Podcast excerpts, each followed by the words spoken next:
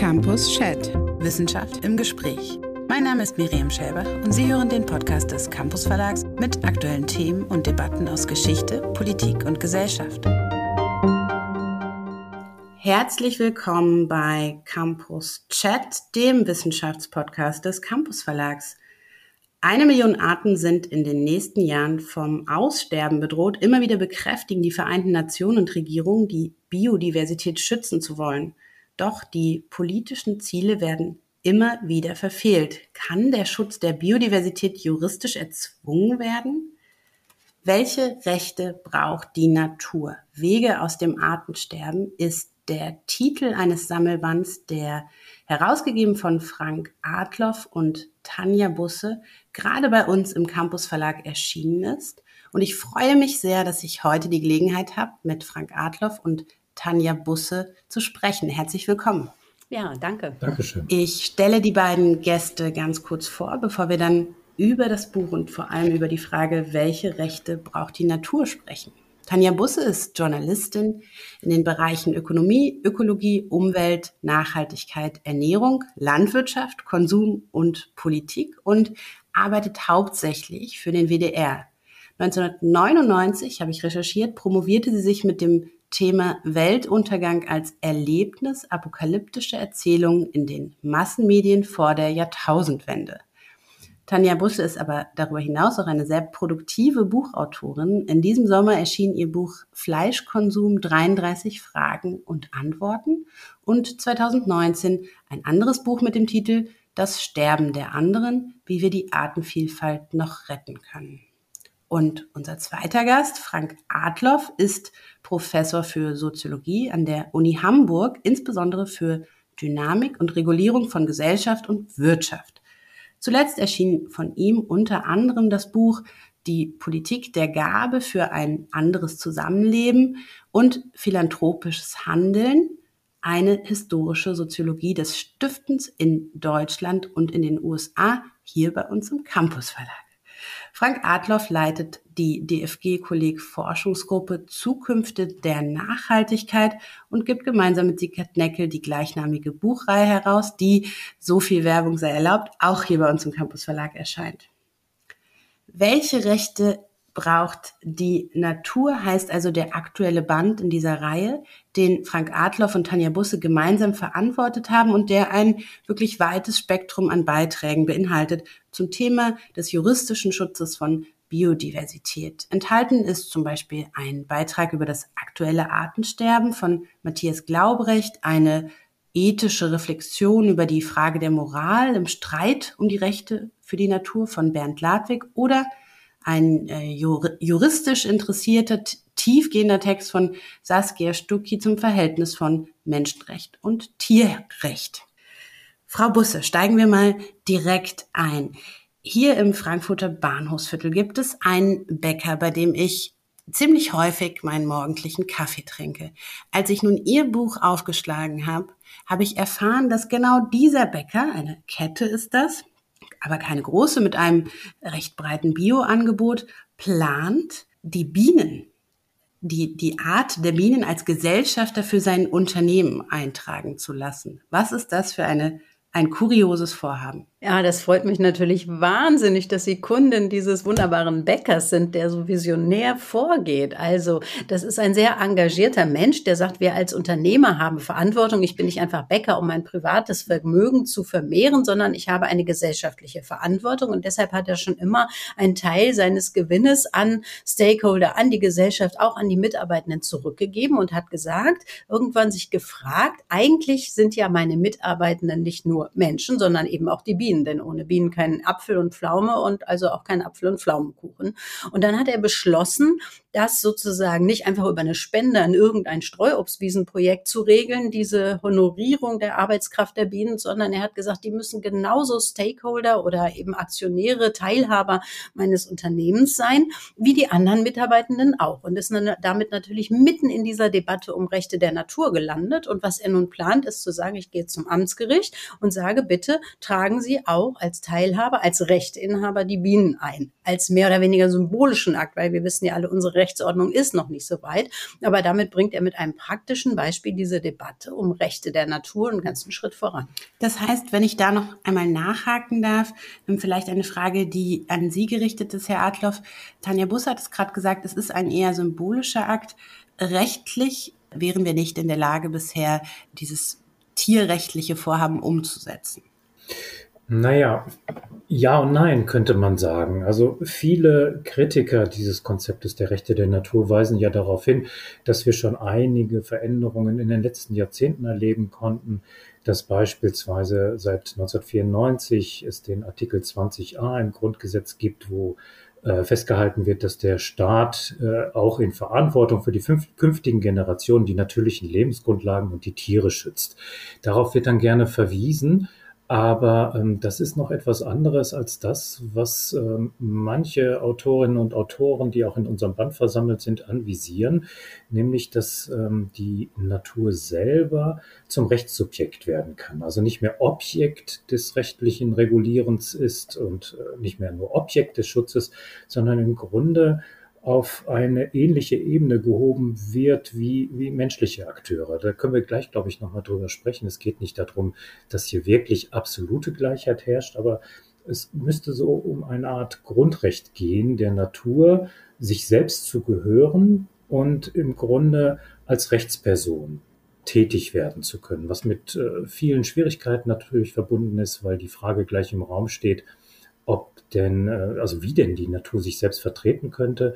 Und das ist aber für Juristinnen und Juristen jetzt kein größeres Problem, weil ja auch andere Menschen sich nicht selbst vertreten können vor Gericht, beispielsweise kleine Kinder nicht oder demente Menschen, stark behinderte Menschen. Auch die brauchen dann Sprecher und Sprecherinnen für ihre Interessen. Also hier sind wir dann schon mitten in dieser Diskussion, was das eigentlich für eine Revolution des Rechts wäre, wenn wir Rechte für die Natur, Rechte der Natur auf einer ganz grundsätzlichen Ebene, auf der Ebene des Grundgesetzes und der Gesetze verankern würden. Dabei ist ja diese juristische Diskussion darüber, das anders zu denken, gar nicht so neu, denn es gibt diesen berühmten Aufsatz von Christopher Stone, der schon im letzten Jahrhundert, muss man ja sagen, aber vor gut 30 Jahren geschrieben hat, ähm, einen Essay, der heißt Should Trees Have Standing? Also sollten Bäume auch Klagerechte haben vor, vor Gericht? Und ähm, er hat da finde ich, ganz wunderbar nachvollziehbar argumentiert, dass das Recht ja nicht sozusagen auf Steinplatten eingemeißelt ist und das ist das Recht und daran halten wir uns, sondern das Recht und unser Rechtsverständnis sich immer weiter entwickelt hat. Und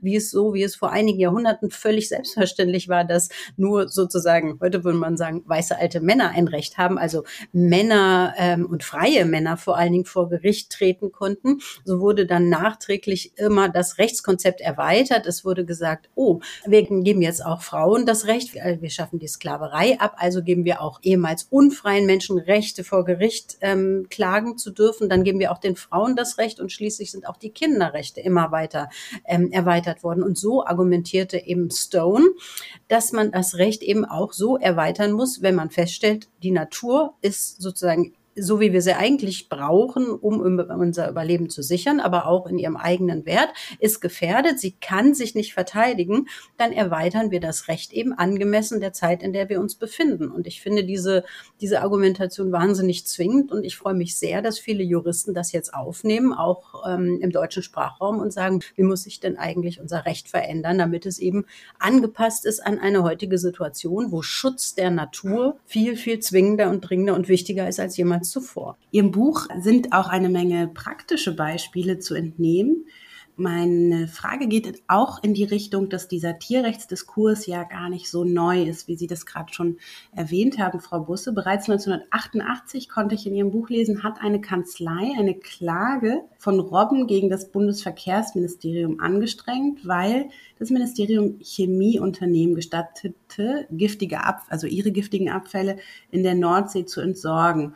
Damals wurde dann gegen die Robben entschieden und zwar mit der Begründung, dass das Sachen sind und kein, also juristische Sachen und keine, keine juristischen Personen. Was hat sich denn aber seitdem verändert in diesem Diskurs zum einen und zum anderen? Warum dachten Sie oder warum schien Ihnen nun der geeignete Zeitpunkt gekommen zu sein, sich nochmal mit diesem Thema sehr ausführlich auseinanderzusetzen? Ja, man kann vielleicht sagen, dass sich das ganze internationale Umfeld sehr, sehr stark verändert hat seit, äh, seit dieser Klage aus dem Jahr 1988.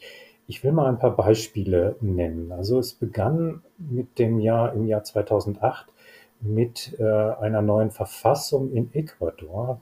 Da gibt es seit 2008 den Artikel 71, in dem Natur oder wie es dort auch genannt wird, Pachamama, Mutter Natur, ein Recht auf Existenz, auf Erhalt und Regeneration ihrer Lebenszyklen hat. Hier wurde im Grunde ein, ein neues Rechtskonzept in die Verfassung eingebracht, ein hybrides Konzept könnte man sagen, so eine Mischung aus den indigenen Kosmologien Ecuadors und dem modernen westlichen Rechtssystem. Und seitdem erleben wir auf verschiedenen Ebenen weltweit ähnliche Entwicklungen. Beispielsweise ging es weiter in Bolivien. 2010 und 2012 wurden Gesetze erlassen, in denen Mutter Erde, so heißt es dort, Rechte bekommt, Recht auf Leben, Recht auf ein natürliches Gleichgewicht. Und ähm, in Indien gibt es Beispiele, wo Flüsse, Flüsse und Gletscher zu Rechtssubjekten erklärt worden sind. Neuseeland ist ein ganz interessantes Beispiel. Da gibt es seit dem Jahr 2017 einen Fluss, den Wanganui-Fluss, der äh, als Rechtsperson anerkannt wurde. Das geht zurück auf einen Konflikt zwischen den äh, indigenen Maori und der britischen Krone. Und der Fluss ist dort kein Objekt mehr, der irgendjemandem gehört. Also auch die Maori sind jetzt nun nicht Eigentümer dieses Flusses, sondern der Fluss gehört sich selbst. Oder man könnte das auch so sagen, das Ökosystem gehört sich selbst. Und hier ist sozusagen ein völlig neues Konzept eingeführt worden. Also wie gesagt, in verschiedenen Ländern und das hat den internationalen juristischen Diskurs nochmal beflügelt. Also diese Geschichte von Christopher Stone, der das äh, schon ja vor langer Zeit, ich glaube 1972 zum ersten Mal formulierte, ist jetzt tatsächlich äh, Realität geworden. Diese Möglichkeit existiert und das war der Anstoß dafür, dass auch in Deutschland Juristinnen und Juristen das neu aufgegriffen haben und angesichts dieser Dringlichkeit des Artenschutzes, des Naturschutzes über, überlegt haben, inwieweit auch das deutsche Rechtssystem offen wäre für solche Veränderungen. Und ähm, hier ist also sozusagen seit 88 äh, bis in die Gegenwart eine Menge passiert und es gibt jetzt im Grunde einen neuen Möglichkeitsraum für solche Veränderungen.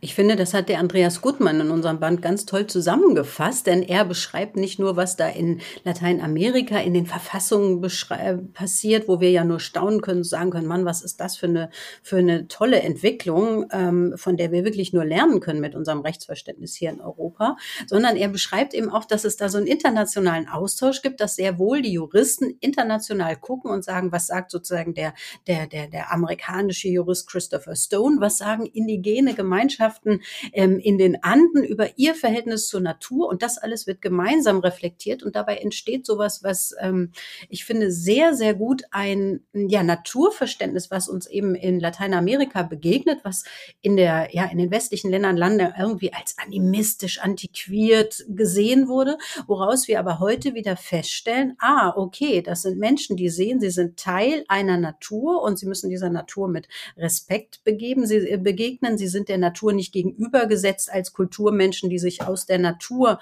als Rohstofflager irgendwas extrahieren und es benutzen und anschließend vermüllt zurückgeben, sondern sie verstehen sich als Teil der Natur. Das Spannende ist, finde ich, dass in der Biologie die Forschung ähm, des, äh, des Zusammengehörens sozusagen des Netzes des Lebens, in dem alles symbiotisch zusammengehört, miteinander verflochten ist, eigentlich, dass diese neuere biologische Forschung genau das bestätigt, was jetzt die, die andischen Kosmogonien, sagt man ja, Kosmologien ähm, eigentlich als ein uraltes Wissen erhalten haben. Und dieses Wissen nehmen sich jetzt Juristen und sagen, daraus machen wir jetzt was, um unsere Lebensgrundlagen zu schützen. Ich finde das wirklich eine wunderbare globale Bewegung.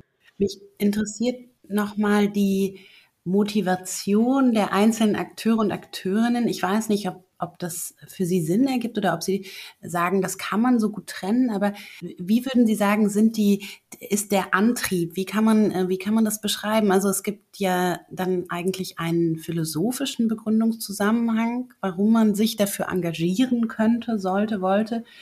Ähm, auch einen spirituellen, aber es gibt vielleicht einen, einen äh, moralischen Und dann gibt es den Umweltschutzaspekt. Ähm, das heißt, einige hoffen dann, dass sie, ähm, wenn sie, wenn sie diese Recht, das rechtliche Spektrum für die Natur erweitern können, können sie zum Beispiel das massive Artensterben eingrenzen.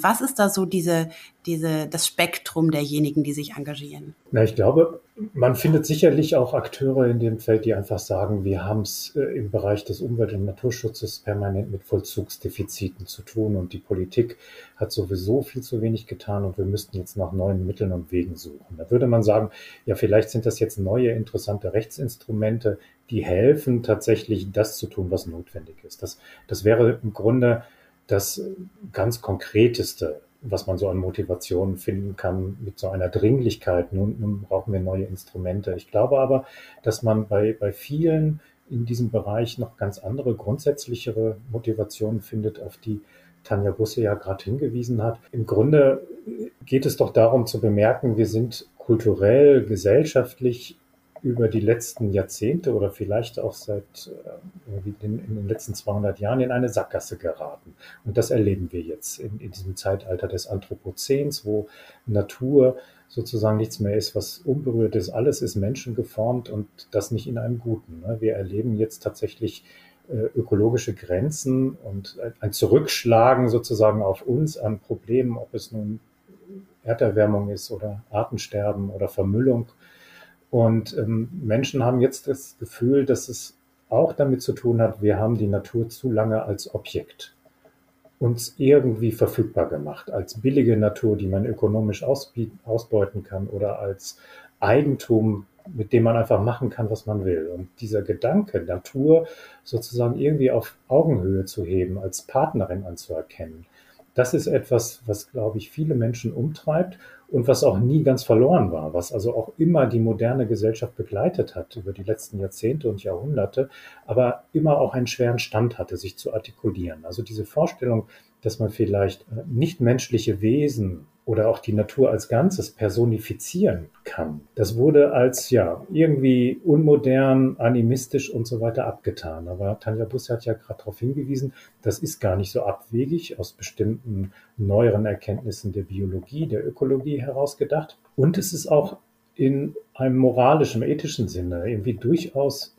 vernünftig in Anführungszeichen so zu denken, weil wir kommen ohne eine gewisse Personifikation der Natur auch nicht aus. Also man braucht die Natur als eine Art von Du, als ein Gegenüber, um überhaupt ähm, artikulieren zu können, worum es da geht, nämlich tatsächlich um die moralischen, die spirituellen, die ästhetischen Dimensionen von Natur auch wo es uns darum geht, dass die Natur als Wert an sich irgendwo erhaltenswert ist und schützenswert ist und nicht nur, weil sie uns nützt. Also das ist ein Bruch mit diesem Denken, dass wir Natur nur schützen wollen, weil sie uns persönlich etwas nützt. Man kann auch sagen, das wäre der Bruch mit dem utilitaristischen Denken, also dem Nutzen, eigennutzorientierten Denken. Natur ist nur für den Menschen da. Sie beschreiben das ja sogar auch in Ihrem Beitrag, Herr Adloff, dass es durchaus auch in der, in der deutschsprachigen Literaturgeschichte lassen sich Beispiele, nämlich zum Beispiel in den romantischen Kulturströmungen, äh, dafür finden, dass die Natur nicht nur als Ressource gesehen wurde. Ganz genau. Also ich glaube, eine der stärksten Artikulationen jetzt in, in der Sozialphilosophie, in der Soziologie der letzten Jahre war das Buch von Hartmut Rosa Resonanz. Und ähm, das ist auch relativ schnell einsichtig, dass es darum geht, dass Menschen ein Resonanzverhältnis zur Natur suchen. Und das ist etwas anderes, als einfach nur Natur, Natur als Ressource zu betrachten, die uns zur freien Verfügung steht. Und um diese Dimension geht es auch. Und wenn man dann überlegt, was ist denn das eigentlich für ein juristischer Schritt, die Natur zu einer juristischen Person zu machen, oder man kann das auch sagen, zu einer ökologischen Person zu machen, dann ist es gar nicht mehr so abwegig. Dann ist es nämlich so, dass hier eine gleiche Ebene kreiert werden soll, wo Natur als Partnerin auftauchen kann. Und diese Personifikation entspricht in manchen Teilen tatsächlich auch schon vorhandenen ethischen Intuitionen.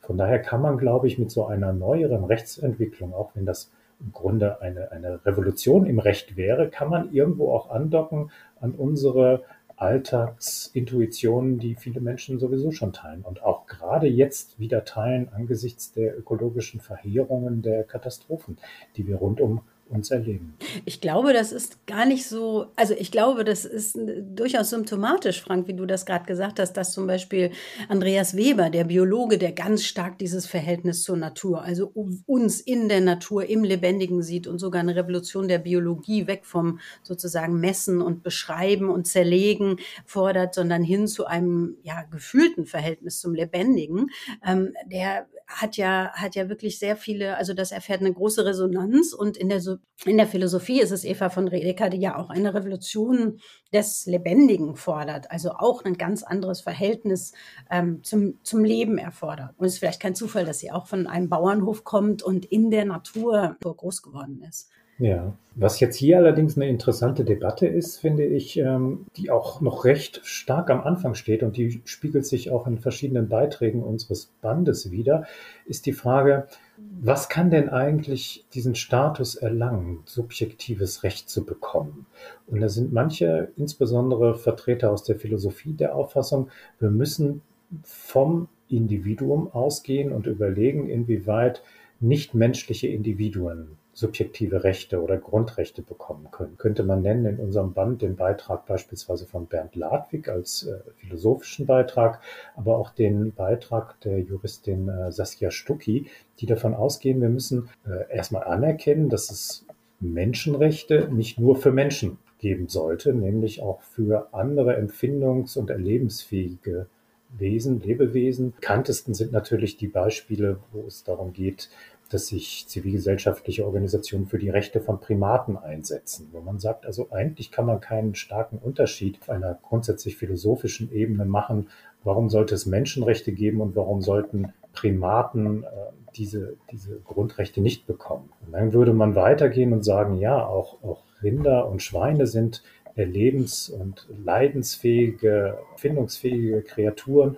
Warum sollte man die äh, einfach in der Art und Weise halten, ausbeuten dürfen, wie wir es jetzt tun? Warum dürfte man, warum darf man sie überhaupt töten? Und das ist eine etwas andere Diskussion als der Gedanke, dass Ökosysteme als äh, Netzwerke des Lebens einen Schutz bedürfen, indem man ihnen dieses Recht gibt, sich selbst zu vertreten vor Gericht, sich selbst zu gehören, wie dieser Fluss beispielsweise in Neuseeland, der zur juristischen Person erklärt wurde. Und ähm, hier gibt es sozusagen so eine, eine, eine starke moralphilosophische Diskussion. Geht es jetzt um den Schutz von Individuen oder um den Schutz von Arten oder um ganze Ökosysteme. Da haben wir uns ja auch so bei der Lektüre so ein bisschen gewundert, dass es eben doch relativ viel Zweifel gab. Also als wir begonnen haben, das Buch zusammenzustellen, waren, so habe ich das so erlebt, also ich war regelrecht euphorisiert von der Idee, dass es ein, ein quasi ein Tribunal der Arten geben müsste, vor dem einzelne Arten vertreten durch Menschen, die sich gut damit auskennen, ähm, klagen könnten und ihr Recht auf Überleben einklagen, das ihnen ja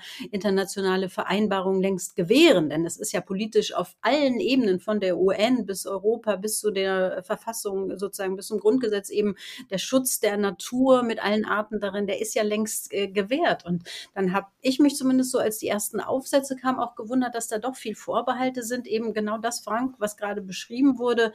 Dieser Punkt kann nur ein Individuum vor Gericht auftreten, also kann auch nur ein einzelnes Tier klagen. Und da sind ja die Tierschutzverbände und die Tierrechtsverbände, also PETA zum Beispiel, die Organisation, die sind ja sehr weit dafür zu sagen, hm, die Rechte von Tieren, zum Beispiel von, von Sauen in Kastenständen, die sind äh, gefährdet ähm, in der derzeitigen Haltungsform, wie sie immer noch zugelassen ist. Und deshalb klagen wir eben für andere Haltungsbedingungen als Verbandsklage von einem Tierschutz- oder Tierrechtsverein. Und das scheint, glaube ich, vielen der der Weg zu sein, der leichter zu realisieren ist. Und ich glaube, das ist gar nicht verkehrt, über diese, so im Sinne einer Entwicklung des Rechts zunächst auf diese Individualklagen zu setzen, weil das eben den meisten Menschen und Juristen auch noch eher eingängig ist und dann aber das zu erweitern auf die Ökosysteme, weil wir als Gesellschaft ja auch lernen können, wie Natur ähm, funktioniert, wie Natur, äh, wie das Lebendige sozusagen ein, ein Ganzes ist, ein Ökosystem ist und nicht nur das einzelne Tier daran. Ja, wir sind da ja auch in einem permanenten Lernprozess. Also du hast die Diskussion ja angestoßen mit deinem Buch, äh, das Sterben der anderen, da kamst du ja am Ende des Buches, das haben wir ja bei uns in der Kolleg-Forschungsgruppe Zukunft der Nachhaltigkeit diskutiert, da kamst du ja am Ende auf diese, diese Vorstellung, bräuchte es Rechte für Arten. Und so kam ja das dann auch zustande, unser Buchprojekt. Und bin jetzt tatsächlich eher der Auffassung, dass einerseits der Weg wahrscheinlich leicht zu beschreiten wäre, die Individualrechte auszuweiten und auf der anderen Seite vielleicht aber auch Ökosysteme einen anderen Rechtsstatus bekommen können, dass das vielleicht bei den Arten etwas schwieriger wird. Da gibt es auch vor allem diese, diese Abgrenzungsschwierigkeiten. Was gehört zu einer Art? Bedeutet das, dass dann jedes Individuum der Art zu schützen ist und so weiter. Da gab es ja philosophische Einwände. Aber wenn wir uns das nochmal anschauen, dass ein Ökosystem zur juristischen Person werden kann, dann ist das, glaube ich, auch juristisch überhaupt nicht abwegig, wenn wir mal den Vergleich machen zu einem anderen Rechtsinstitut. Sie hatten das ja am Anfang erwähnt, Frau Schellbach, dass ich über Stiftungen gearbeitet habe. Und da gibt es eine interessante Parallele. Stiftungen sind äh, juristische Personen ohne Mitglieder. Und das ist im Grunde nichts anderes. Eine Vermögensmasse gehört sich selbst. Also wir haben es im, im deutschen Recht und auch im internationalen Recht mit dieser Konstellation zu tun, dass etwas sich selbst gehören kann, ohne menschliche Mitglieder. Und so könnte man uns auch, könnten wir uns vorstellen, dass die Elbe sich selbst gehört oder irgendwie ein, ein Waldgebiet oder ein Sumpf. Das ist, glaube ich, relativ unproblematisch juristisch zu realisieren. Und dann würde aber dieses Gebiet, dieses Ökosystem nicht einfach mehr nur diesen objektivrechtlichen Schutz über Naturschutz bekommen, sondern wäre pari pari sozusagen etwas äh, Gleichberechtigtes. Es wäre dann dieses Ökosystem Teil der menschlichen Rechtsordnung und hätte auch ein Grundrecht. Und wir wären dann im Grunde, so kann man das weiterdenken, Mitglieder derselben Rechtsgemeinschaft. Herr Adloff, ich hake da nochmal ein. In dem Beitrag den Sie gemeinsam mit Philipp Degens geschrieben haben, fragen Sie nach einem erweiterten Commons-Verständnis. Vielleicht nehmen Sie uns da mal kurz mit, sagen nochmal in, in einem ganz einfachen Satz oder zwei, was sind Commons und warum könnten die hier Abhilfe schaffen? Ja, Commons sind ja erstmal einfach Gemeingüter. Und äh, Gemeingüter ist etwas, was wir auch in Europa kennen. Also im, Mittelalter waren die Allmende, wie man es auch nannte, gang und gäbe, dass tatsächlich oder auch Wälder gemeinsam genutzt werden können mit, von, den, von den ortsansässigen Personen. Und dass es ein gemeinsames Eigentum ist. Und das ist nicht zu verwechseln jetzt mit Staatseigentum. Also Gemeinde, Gemeineigentum ist etwas, was allen gehört. Und dann gibt es entsprechend Diskussionen, lange Diskussionen seit dem Ende der 60er Jahre darum, inwieweit das ökonomisch Sinn macht, dass etwas allen gemeinsam gehört oder nicht Sinn macht. Jedenfalls auffällig ist, dass äh, in den Diskussionen allerdings immer ganz selbstverständlich davon ausgegangen wird, dass diejenigen, die eine Allmende, ein Gemeineigentum bewirtschaften und denen es am Ende gehört, eine Gemeinschaft von Menschen ist. Und Philipp Degens und ich haben einfach mal den Gedanken versucht zu verfolgen, was wäre denn, wenn alle, die an diesem Gemeineigentum beteiligt sind als Stakeholder, also als Leute, sage ich jetzt mal, oder Wesen, die irgendwie ein Interesse an diesem Stück Land haben, inwieweit die beteiligt wären, gleichermaßen sozusagen an diesen Prozessen, an diesen Entscheidungsprozessen. Und das würde dazu führen, dass wir da die nichtmenschlichen Subjekte, Rechtspersonen viel, viel ernster nehmen müssten. Also dass beispielsweise bestimmte Arten an diesem Stück Land genauso partizipieren, dass sie Teil dieser Commons sein müssten und dass es dann darum geht, hier Aushandlungsprozesse zu initiieren. Also wiederum dieser neuseeländische Fluss als Beispiel, das ist etwas, was man Commons nennen kann. Es muss jetzt also darum gehen, die verschiedensten Interessen vor Ort, ob das nun bestimmte Arten von Säugetieren oder Fischen oder so etwas sind vor Ort, plus die Interessen der Maori, plus die Interessen der anderen neuseeländischen Bevölkerung, all das muss sozusagen miteinander ins Gespräch kommen, austariert werden, ausbalanciert werden und alle sind rechtlich gesehen auf der gleichen Ebene. Und äh, keiner wird sozusagen als äh, Objekt, als, als Ding betrachtet, was zur, zur freien Verfügung steht. Und das zeigt eigentlich, das ist eine ganz, ganz wichtige Debatte, weil wir ja jetzt sehen, dass unser verengter Eigentumsbegriff, das ist meins, das gehört mir, damit kann ich machen, was ich will. Also so hat sich das ja in den letzten Jahrzehnten auch so ein bisschen unter dieser neoliberalen Wirtschaftsordnung so verengt, dass das eigentlich eine Reihe von Problemen schafft, dieser Eigentumsbegriff, die, die in der aktuellen Ordnung nicht gelöst werden. Also im Beispiel der Landwirtschaft ist es so, dass viele viele äh, Betriebe, sagen wir in Niedersachsen, so viele Tiere haben, dass sie zu viel Gülle für ihre Fläche haben, dass das Grundwasser, was unter diesem Privatbesitzland liegt, ähm, zu viel Nitrat hat, was wiederum der Gemeinschaft, der Gesundheit der Menschen, die das Wasser trinken, dann schadet. Das heißt, wir haben da eigentlich Brüche, die im Moment in unserem System gerade nicht gelöst werden, die wir auch nicht einfach durch Ordnungsrecht lösen können. Und daran zeigt sich, dass eigentlich dieser neue Begriff von Commons mit Natur mitgedacht und natürlichen Identitäten äh, und natürlichen Entitäten mitgedacht, dass das eigentlich jetzt zwingend notwendig ein Ansatz sein könnte. Und parallel dazu gibt es ja auch eine ganze Menge Entwicklungen, also Commoning, das neue Entwickeln von Gemeinschaftsgütern. Da gibt es ganz viele ja, Basis-Graswurzelgruppen, die daran arbeiten. Ähm, und das finde ich, kann man auch nutzen, gut, äh, gut nutzen, um die Einwände gegen das Konzept, dass Natur auch Rechte bekommt, zu entkräften. Denn da hört man oft sozusagen von sehr konservativen Juristen, dass sie sagen, ja, dann könnte ja der Fluss kommen und den Menschen verbieten, dass sie den für die Schifffahrt nutzen. Und darum geht es ja genau nicht zu sagen, die Natur kann jetzt mehr Rechte haben als die Menschen, sondern es ginge um ein Abwägen. Und das haben wir in dem Buch, habe ich zusammen mit Benno Flattwart untersucht für den Bereich der Landwirtschaft wo es ja auch eine Bewegung gibt von ähm, Kleinbäuerinnen und Kleinbauern in Südamerika und eigentlich überall auf der Welt, die sagen, sie wollen sich für Ernährungssouveränität einsetzen, dafür, dass sie bestimmen können, was sie anbauen, dass sie Zugang zu Land, zu Wasser, zu Nutzung, zu Märkten haben.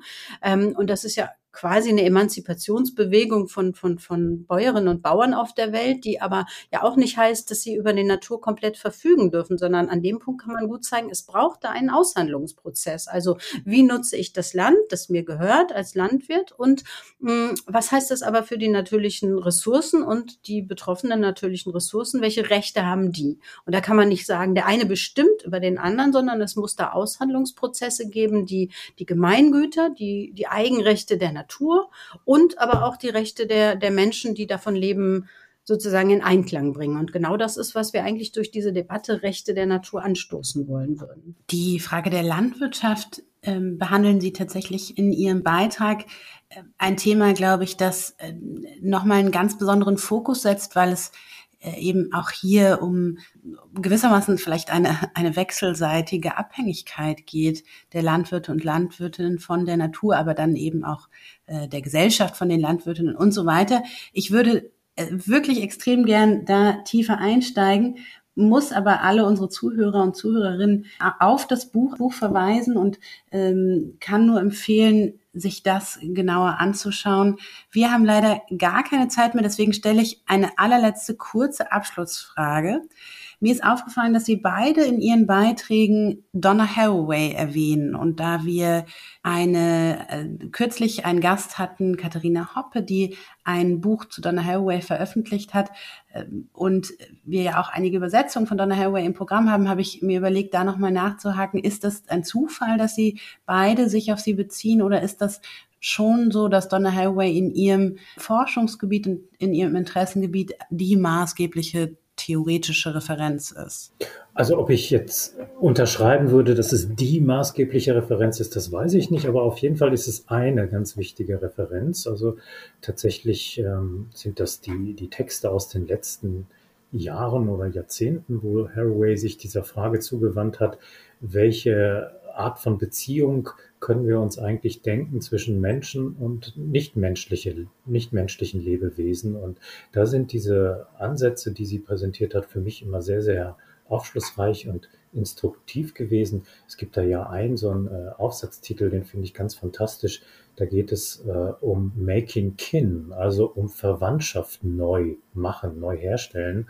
Und das ist etwas, was in unserem Band natürlich eine, eine große Diskussion beinhaltet. Tanja hat ja schon darauf hingewiesen, die Diskussion beispielsweise in der Biologie um äh, Symbiosen in ökologischen Systemen, die hat ja an Fahrt gewonnen und das greift Haraway auf und geht ja auch davon aus, dass wir eigentlich versuchen müssten, mehr in Symbiosen mit der Natur zu leben, mit natürlichen Entitäten in einen Kontakt zu kommen, der tatsächlich partnerschaftlich ist.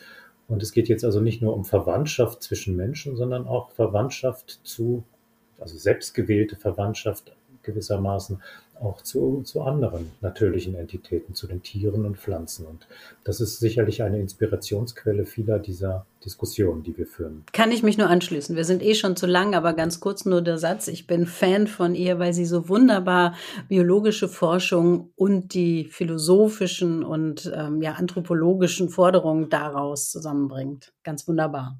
In diesem Sinne danke ich Ihnen sehr für, äh, dafür, dass Sie heute mit uns Ihren Band äh, Welche Rechte braucht die Natur vorgestellt haben. Ich wünsche Ihnen alles Gute für Ihre weitere Forschung und für Ihre auch publizistischen Tätigkeiten. Ich bin gespannt zu hören, wie es weitergeht und äh, habe das Gefühl, wir werden diesbezüglich noch viel von Ihnen hören. Ja, ich danke Ihnen auch. Ganz herzlichen Dank auch von mir. Sie hörten Campus Chat, den Podcast des Campus Verlags. Wenn Sie mehr erfahren möchten, abonnieren Sie unseren Podcast, besuchen Sie unsere Website www.campus.de und tragen Sie sich für unsere Newsletter ein.